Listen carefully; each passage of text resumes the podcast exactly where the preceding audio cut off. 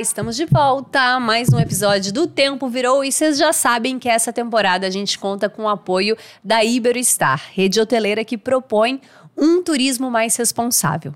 Além de refletir sobre o cuidado com o meio ambiente dentro dos próprios hotéis, a rede também conta com um programa de consciência ambiental, como a restauração de corais e mangues no México e na República Dominicana além de bolsas de estudo para pesquisas ecológicas e conservação do ambiente marinho. A gente está falando de práticas que beneficiam não só uma empresa, como também toda a sociedade.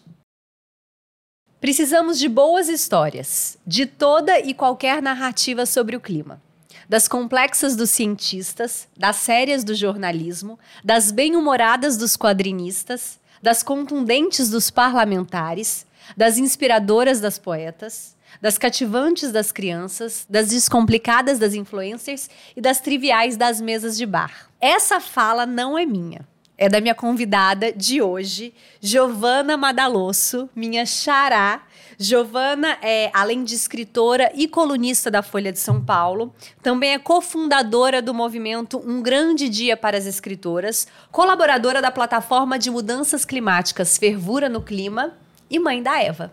Seja muito bem-vinda. Obrigada, estou muito feliz de estar aqui hoje com a minha xará, porque eu já sou a sua admiradora online há tanto tempo, então hoje é a chance da gente estar juntinho. Nossa, eu, eu falo que eu amo esse papo aqui, porque eu encontro todo mundo que eu quero encontrar na vida, troco fazer um, um crochê junto, a gente se encontra aqui nessa mesa e a gente fica batendo papo.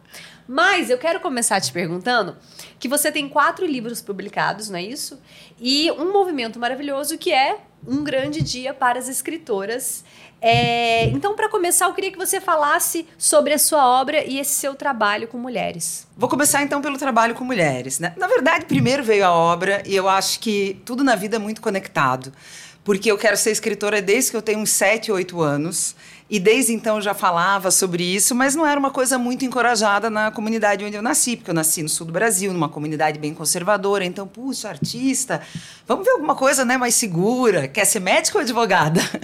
e eu vim, enfim, acabei fazendo jornalismo, fui fazer outras coisas, e eu só fui realmente me tornar escritora e realizar esse, esse sonho, esse é, não diria nem que sonho, né? Me completar, porque a sensação que eu tive quando eu publiquei meu primeiro livro aos 36 anos foi que eu passei a existir por completo ali, né? E eu acho que esse período enorme que é muito difícil, às vezes, para uma escritora, né, para uma mulher falar eu sou escritora, me marcou muito. Porque, como eu sempre falo, para você se colocar como escritora, você tem, achar, é, tem que achar que aquilo que você tem para dizer é uma coisa relevante. Sim. E, às vezes, a gente não é educado dessa maneira.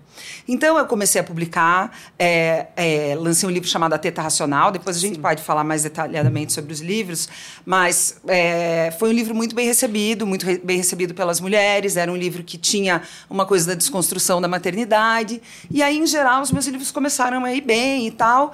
Mas eu tinha esse incômodo né, dentro de mim, porque eu pensava, nossa, tanto tempo para conseguir me assumir como escritora, como esse caminho é difícil. E aí eu acho que desse lugar foi que nasceu a ideia desse movimento. Então, esse movimento aconteceu totalmente por acaso, como eu acho que acontecem talvez as melhores coisas uhum. da vida. É sempre assim. O que tem que ser, né? Vem do nada. Vem do nada. E flui. E flui muito, porque tá tudo ali é, conjugado para isso. Eu estava procurando uma referência para fazer uma foto de família no Paraná. Eu queria colocar toda a minha família na frente de um casarão histórico dos colonos, enfim, fazer um registro.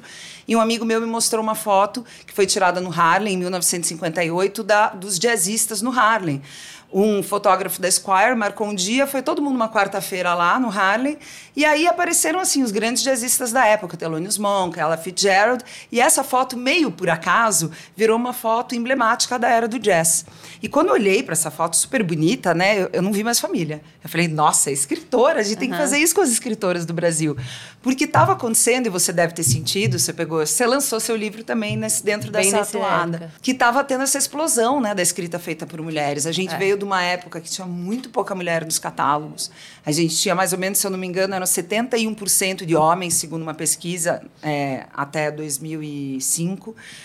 E aí tava essa explosão maravilhosa e a gente resolveu fazer uma foto. Vamos fazer uma foto para registrar isso, né? Eu e outras escritoras. Esse movimento que começou em São Paulo, num dia que... Que a foto foi feita na escadaria... Do Pacaembu. Da, é, que é em homenagem a Pagu, né? Exatamente. Escritora, inclusive que é homenageada da Flip de amanhã. Isso. É, na verdade, olha como a vida é curiosa. Marcamos para fazer a foto na Pagu, só que aconteceu uma coisa muito curiosa.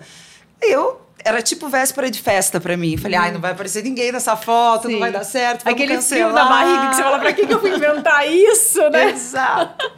e aí, de repente, não foi tanta gente que não cabia na escadaria Pagu. Foram 450 mulheres. Então a gente migrou para dentro ah, do estádio, que, que também foi uma coisa legal, porque incrível. esse estádio né, foi privatizado agora e transformado, então também ficou um registro arquitetônico né, da cidade. E o que foi muito legal é que as pessoas falam: ah, e vocês levaram o movimento para outras cidades? A gente não fez nada, o movimento andou sozinho. Porque quando as outras escritoras de outras cidades viram a foto e uhum. o convite, elas já, nossa, vamos fazer aqui também. Então, de maneira espontânea, foram 52 cidades no Brasil e no mundo e 2.300 mulheres fotografadas. Nossa, que incrível. E é tão bom quando a gente consegue é, movimentar pessoas, né? Porque a gente fica tão na internet, na coluna e no Instagram e tal, tal, tal. É, eu tive um pouco dessa sensação quando eu fiz o projeto de troca de roupa, o Gaveta, que você cria algo que você vê as pessoas se engajando e rodando e muita mulher junta, né? A potência, o Gaveta também, por ser um projeto de troca de roupa, eu acho que acaba pegando 90% majoritariamente mulheres. Você vê aquele tanto de mulher potente junta, você fala assim: é possível movimentar tudo isso e agora eu não posso mais parar. E como é diferente a gente, enquanto mulher, ler uma outra mulher. Os seus livros é muito de um feminino, né? Inclusive o Teta Racional é, teve uma história com a capa, com o nome Teta, não teve isso? Teve, esse livro ele ficou pronto e aí eu comecei a bater nas editoras e ninguém queria publicar. Primeiro eu achei super curioso a história sobre maternidade, porque isso foi um pouquinho antes da última onda feminista, né, da quarta onda feminista, e as editoras falavam, puxa, mas será que alguém vai se interessar por esse tema? Hoje a gente vê, né? É. E eu falava, olha, metade da humanidade pelo menos é a outra é. também, né? Somos todos filhos de alguém. É, e aí o, o, título também foi uma coisa que travava, né? Chegaram a sugerir para mim, ah, teta é chulo, vamos trocar para seios racionais que é aquele objeto do desejo do masculino, que não era disso que eu queria falar, né? Então Sim. eu demorei, sei lá, um ano e meio mais ou menos, até que alguém aceitou a minha teta como era. Sim. e aí, eu lembro de quando eu te conheci. Eu não sei se você lembra disso. Gente, eu e a Gi, a gente se conheceu num aniversário de uma filha de uma amiga, você lembra disso? E foi logo depois do Réveillon, e eu lembro que o Réveillon é o único momento do ano que eu consigo me desconectar e que eu gosto de entrar dentro de um livro. E por coincidência, eu estava. O, ano, o livro desse ano do meu Réveillon, 2019, 2020, foi Tudo Pode Ser Roubado livro de Giovanna Madalosso. E eu tava lá na praia com esse livro pra cima e pra baixo e falando, gente, esse livro é maravilhoso, a maneira como ela escreve, porque é uma. É uma eu, eu adoro a sua maneira de escrita, tanto do Sweet Talk, o esse também. São capítulos curtos, objetivos e muito claro, e num feminino que conecta, que atravessa. E aí, eu relembrando disso e relembrando do livro também, esse. Dando spoiler, mas não deixem de ler porque é maravilhoso. Esse livro é, tem uma personagem mulher que ela rouba as coisas para vender num brechó. E ela tem que roubar o livro, o primeiro exemplar do livro Guarani. Já tinha, você ainda não estava falando sobre a questão climática como você fala hoje, mas ali já tinha elementos. Foi coincidência ou era algo que já estava borbulhando em você? Não, olha, a vida é bem curiosa, né? Eu tenho falado muito sobre isso, eu até cunhei um termo para isso que eu chamo do poder oracular de um romance. Porque eu tenho sentido escrevendo que às vezes eu me aproximo de temas sem saber muito bem porquê, e lá na frente é que eu vou juntar as peças e nossa, eu já me interessava um pouco uhum. por meio ambiente, mas eu não tinha me tocado. Na época, se me perguntasse, eu nem ia saber. Eu ia achar que era só brechó, porque eu gostava de brechó. E depois, sei lá, um ou dois anos depois, foi que eu descobri a crise do clima. Aí depois a gente vai falar disso. É, vamos falar carinho, muito sobre né? isso. Esse é um dia que marca é. a vida da pessoa. E então esse não foi um, um livro escrito com toda essa consciência, mas eu acho que lá no fundo já tinha o interesse é, e um pouco de consciência, assim, ainda que não plena, né, de tudo que está acontecendo. Gi, e agora é, vou falar sobre clima. Porque não tem como a gente falar de outro assunto. Você é uma escritora que hoje, colunista, fala muito sobre esse assunto em lugares muito importantes, é, lugares de grande público, de grande massa, como o jornal Folha de São Paulo. Por outro lado, eu não não tem outro assunto possível. Eu só falo de clima. Eu não sei se você também só fala do calor. As pessoas na rua só puxam o assunto do calor. É o assunto do momento e não dá para fugir. Só que tem uma grande parte do público que ainda não falou, não quer falar sobre ou o que, que, é que você acha que acontece assim? Você, enquanto essa pensadora, é, escritora, que, que você acha que está acontecendo nessa grande mídia que ainda é colocado muito no lugar da inércia? Nossa, acho que tem muitas coisas aí. Primeiro, eu queria dizer que eu estou muito feliz de vir aqui falar desse assunto, porque eu quero também falar desse assunto o tempo inteiro. E é difícil, às vezes as pessoas não querem falar. Né? Então, eu tenho várias teorias sobre isso, não tenho nenhuma certeza. Vamos investigando juntas, também vou querer te ouvir. E pergunto isso para os meus amigos que trabalham com clima também. Como? Por quê? Mas acho que vale voltar um pouquinho é, para mim foi muito marcante assim o dia que eu descobri o que era a crise climática de fato, né, em toda a sua importância. Eu nunca vou esquecer porque eu estava morando aqui em São Paulo e eu fui ler um texto uh, do David Wells na Piauí um texto de umas quatro, cinco páginas. E quando eu levantei da poltrona, eu pensei, minha vida nunca mais vai ser a mesma. Porque eu acho que tem textos que são muito transformadores, né? Quando eu li O Segundo Sexo, por exemplo, foi como se eu colocasse um óculos, eu não consigo mais voltar a ver o mundo da maneira que eu via antes. E esse texto foi isso para mim. Tanto que na época eu estava, inclusive, vivendo o mesmo momento, né? Eu estou indo para a Flip amanhã, na época eu estava indo para a Flip também. Eu cheguei na Flip, eu olhava todo mundo falando de literatura naquelas uhum. mesas, eu falava: não, a gente não pode falar de literatura, a gente só vai falar de clima daqui para frente. E o que me surpreende é que depois disso passaram-se alguns anos já, eu acho que isso deve ter uns cinco anos, seis anos, eu sei que eu sou memória terrível, é, e a gente continua não falando tanto de clima. E o clima não está tanto na mídia. E aí é, eu não tenho uma resposta muito pronta para isso, né? Eu acho que tem várias coisas, mas eu sinto um pouco de dificuldade aqui no Brasil com esse clima, é, com esse clima não, com esse assunto, porque eu acho que tem o horizonte que eu acho positivo e legal, que é assim, entender que a crise climática é uma possibilidade de refazer esse mundo, de transformar as coisas. E essa perspectiva me fascina, eu acho Sim. super apaixonante. Mas às vezes também a gente precisa encarar alguns fatos e alguns números que são muito indigestos. Então eu acho que é um conjunto de fatores tem outro que também, esse assunto rende, é, né? Não, nem fala. Eu quero muito saber o que, que você pensa sobre. A gente sabe da urgência da crise climática, mas a gente precisa ter paciência na comunicação. Ah, que Só bom. que assim, não dá mais para ter paciência. A gente está numa fase de adaptação climática. É importante a gente falar sobre isso. E aí eu fico pensando como é que a gente atravessa, como é que a gente faz com que esse tema seja transversal em todas as áreas e como é que a gente atravessa um grande público falando sobre crise climática, porque não dá para desviar. Não, não é nem futuro, né? O negócio está acontecendo e mesmo assim eu falava, nossa, agora vai, tá todo mundo com calor, agora vamos falar. Não, os, os assuntos eram outros. Aí era ventilador, era bom, enfim. Mas voltando, esse assunto ele surgiu pelos cientistas, né?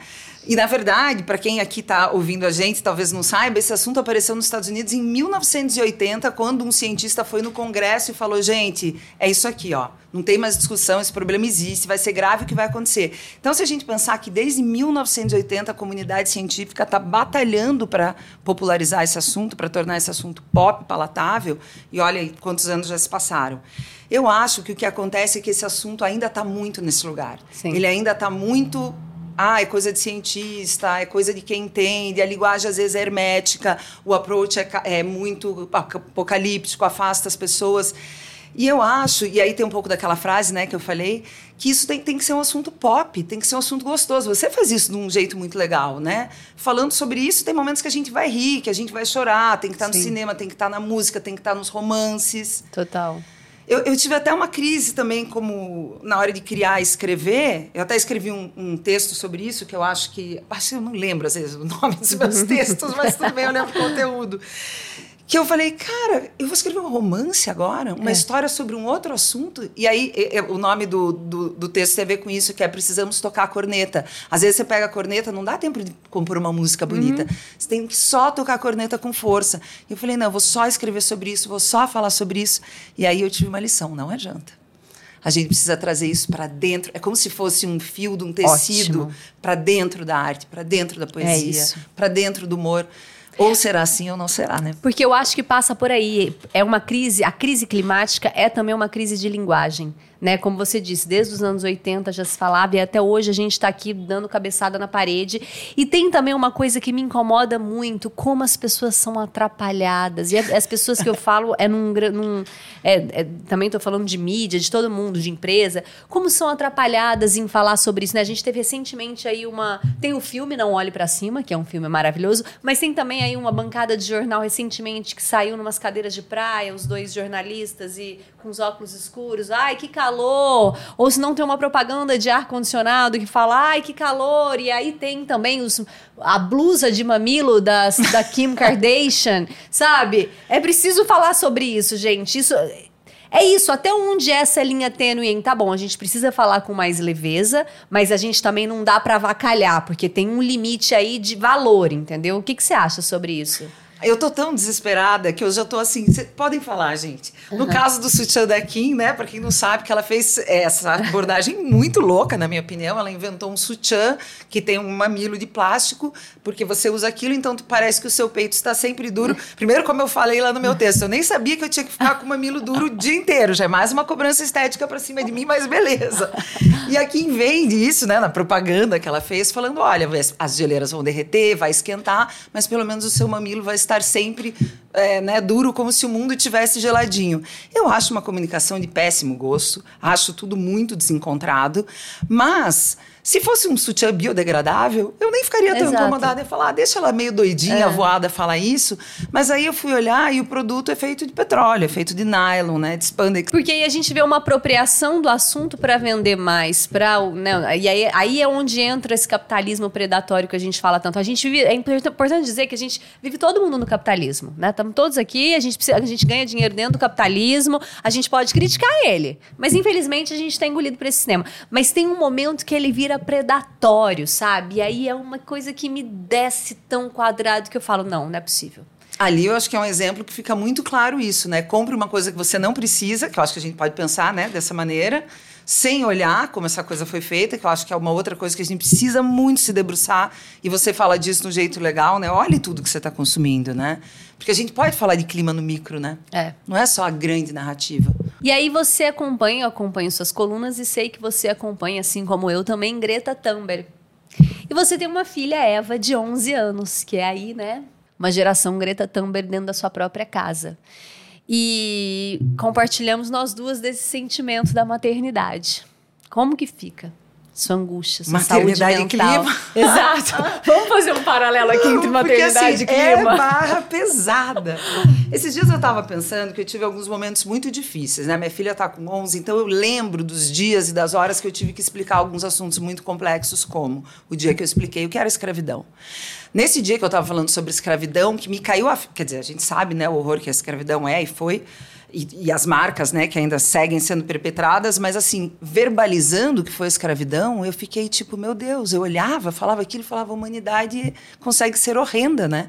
Você vê quando você está falando com uma criança, e a maneira como a criança recebe aquilo perplexa, né? A gente vai para a Ásia agora também, daí a gente estava vendo como é que vai ser, porque vai escalar em Dubai e tal, e aí ela viu as burcas e ela falou, mas o que, que é isso? E aí também na hora de explicar né? Aquela coisa toda preta, saulinho de fora, eu também pensei que brutalidade ter que contar para ela. Mas tudo isso, holocausto e tal, fui indo e quebrando as ondas desses assuntos. Mas clima é muito difícil para mim. Clima eu vim trazendo devagar. Esses dias ela veio com uma percepção bem contundente, não sei quem falou para ela que não era uma questão da geração dela, era da próxima. E eu falei: "Nossa, eu vou ter que desmentir, eu tenho que falar a verdade". Ai, que é da sua geração. Da sua geração. E aí o Ai, que eu fiz Gi, nesse esse assunto dia me deprime. É que você, ah, hum. bom, eu até quero saber das tuas, também vou terminar de falar, mas eu quero saber. E aí eu até escrevi uma coluna que vai sair ainda sobre isso, porque teve isso e uns dias depois, uns adolescentes da minha casa, meio nessa idade, que também tava um papo, ah, do que, que você tem medo, do que, que você tem medo? Ah, meu maior medo é reprovar de ano, isso e aquilo. E aí uma dessas crianças falou, o meu é extinção em massa. Isso para mim também foi muito pesado. E aí eu cheguei à conclusão que não tem um consolo, vou mentir. Né? Vou falar, não, não vai ser bem assim, vamos dar um jeito tal. Mas o que eu senti que a gente pode fazer é falar nós. Nós estamos juntos. É. Nós vamos fazer alguma coisa. Né? Nossa senhora, isso é difícil demais. Eu olho ali, a cada assunto que vem, ou onda de calor extremo, ou não sei o quê e aí eu olho para minhas pequenininhas lá em casa e falo: Meu Deus, o que vai ser da felicidade? Né? Que mundo é esse que a gente está deixando, que vai acontecer e a gente não vê mudança nenhuma acontecer? E aí, sabe o que, que me, me o que, que me tira dessa, dessa, desse sentimento, dessa, anuvia, anu, fica anuviada, né? Você fica meio anuviada, assim. O que me tira disso é desligar de tudo e ficar com elas. Cara, eu não sei o que vai ser o futuro, mas eu preciso focar no presente, eu preciso curtir essas meninas. Acaba me trazendo uma sensação de viver o presente intensamente, sabe? E eu acho que é muito curativo também, porque a gente está vivendo angústia climática, né? isso já pesa para gente, já pesa para esses que estão entrando numa idade que eles têm mais consciência. Mas voltando até o que você falou com relação ao encontro das mulheres, quando a gente se encontra, conversa, se conecta, abraça, se olha, tem uma energia muito boa e curativa que vem desse, desse encontro. E aí, né? É daí que vão sair as coisas. Né? Exato. Né? E é isso. É como, né? A gente fala muito sobre ecoansiedade essa ansiedade climática. E, e eu vejo que uma das, uma das formas de sair desse sentimento, que todo mundo sente uma hora ou outra, assim como você descobre, é justamente isso: se desconecta e vai agir. E você não necessariamente precisa agir indo em manifestações ou assim estando com quem pensa e passa os mesmos sentimentos que você, né? Unindo com essas mulheres e com essas outras mães. Tem um movimento lindo aí que chama Mães pelo Clima. Mas é isso, a gente tem que entender que também, por outro lado, é a geração delas, é, tentar entender isso, sabe? Sofria quando eu via minha filha indo de máscara, pequenininha para a escola. Eu falei, meu Deus do céu, ver a professora, tá aprendendo a falar, ver a professora de máscara. Mas eu falei, gente, Giovana, não sofre, é a geração delas, é o momento que elas estão vivendo, isso não pode impedir que a felicidade exista, que o amor exista, que a vontade de ver exista. Acho que é por aí.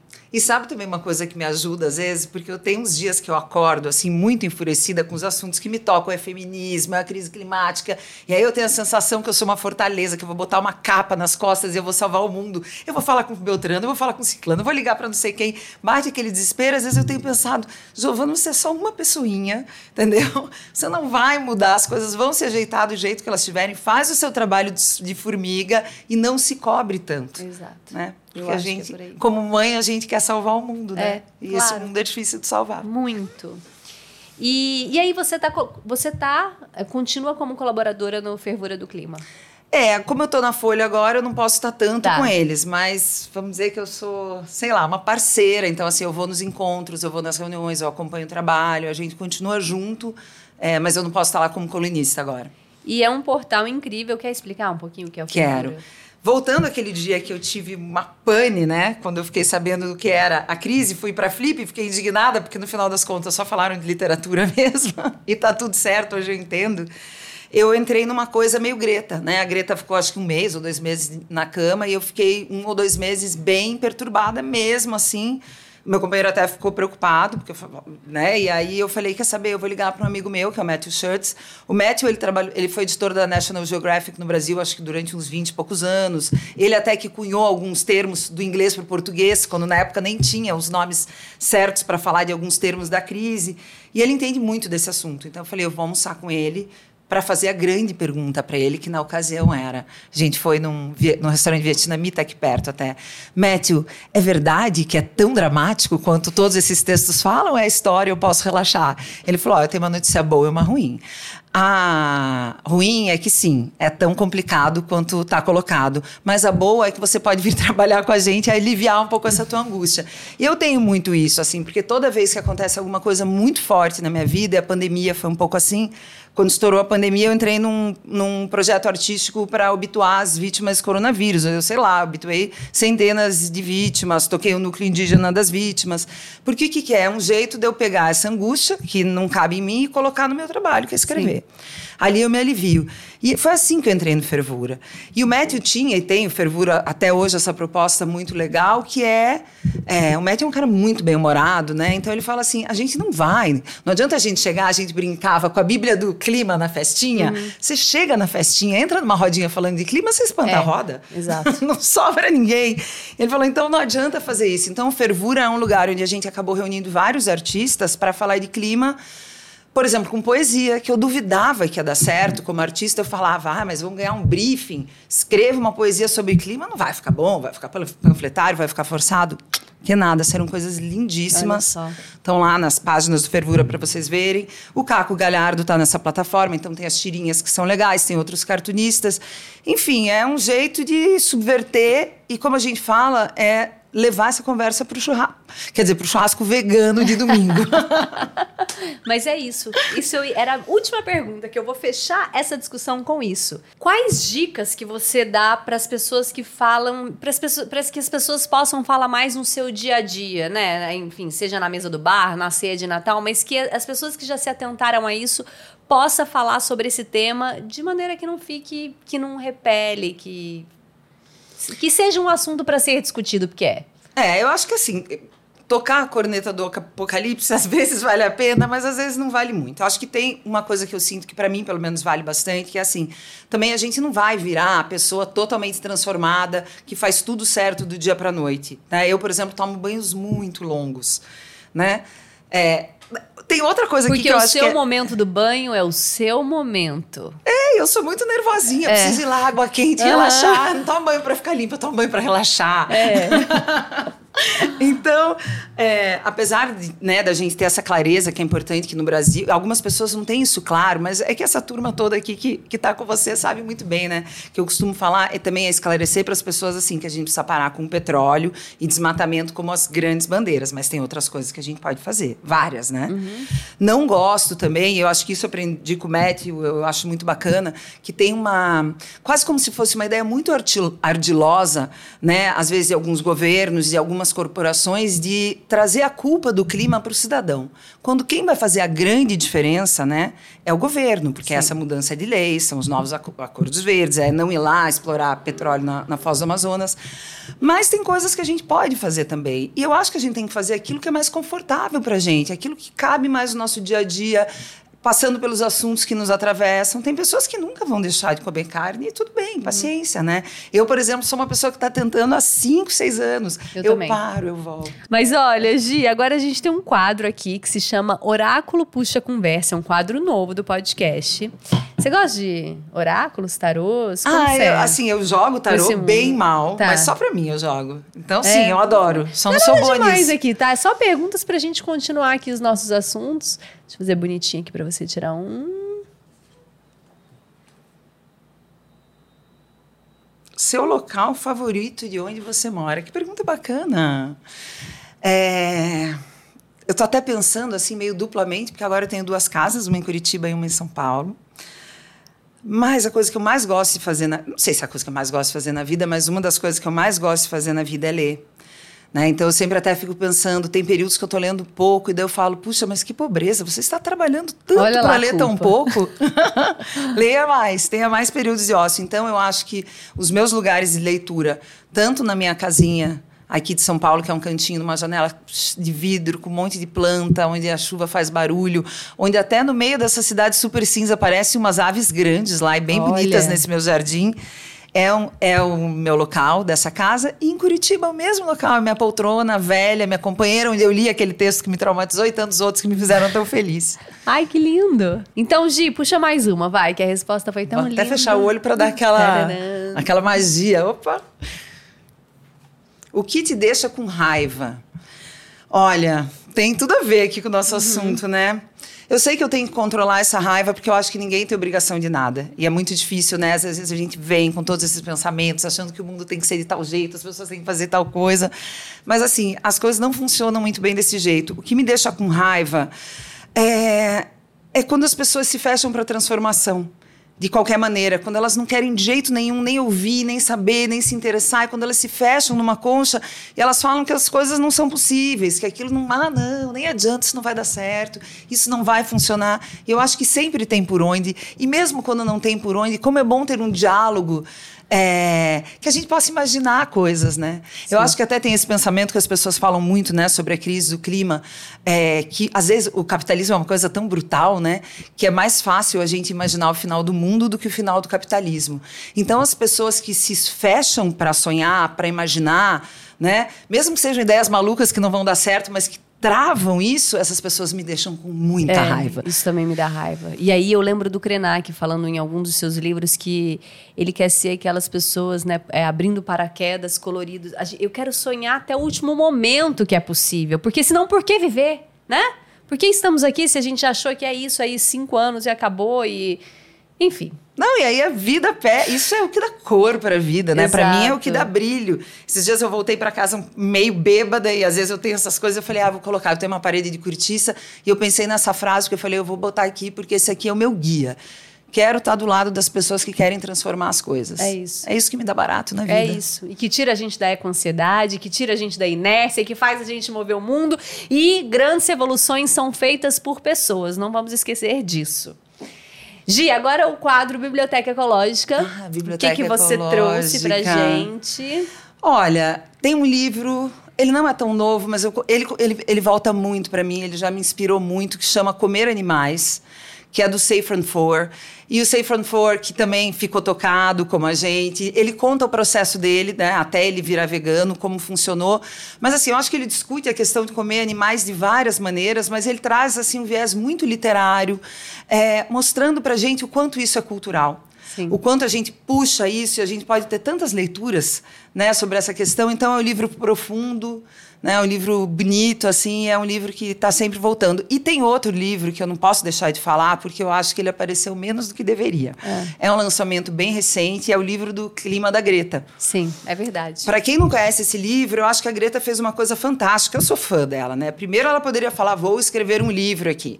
E ela não fez isso, né? Porque ela entende tanto desse assunto, mas ela fez um livro em que ela convida cientistas, ambientalistas, líderes é, de comunidades indígenas, enfim, é, pessoas da comunicação que são super importantes. Ali eu acho que tem, não sei agora, sou péssima com número, mas cerca de 100 textos desses especialistas diferentes falando sobre vários aspectos da crise. Ah, eu não sabia que era assim. Então ela fez uma curadoria de pessoas e colocou. Eu, eu, te, eu tô com o livro lá em casa, mas ainda não li. Então é isso. É legal, porque assim, é o melhor de cada assunto falando de cada assunto. E aí você traz esse, esse painel enorme, tem essa polifonia dessas vozes, né? É, é fantástico, é um livro incrível. Que incrível. É, palmas pra Greta, viu, gente? Que somos bem apaixonadas no trabalho dessa pequena mulher. Muito forte, que nos inspira, né? Sendo uma adolescente, lutando tanto pelo seu futuro. Gi, que prazer ter você aqui. Muito obrigada. Eu também viu? adorei, foi uma delícia. É, e é isso, gente. Mais uma vez, mais um episódio do Tempo Virou no ar. Peço para vocês, quem curtiu, avaliar. Pra gente é muito importante isso. E até a próxima terça. Um beijo.